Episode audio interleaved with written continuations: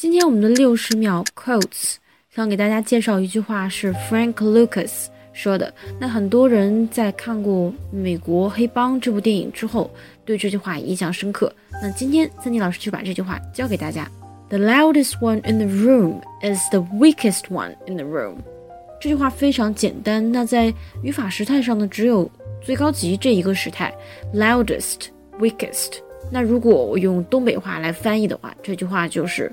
这屋里最咋咋呼呼的那个是最弱爆了的那个，所以告诉大家要做人谦虚，每个人都要有稳重的一面。Alright, that's all for today. I'll see you next time. Bye.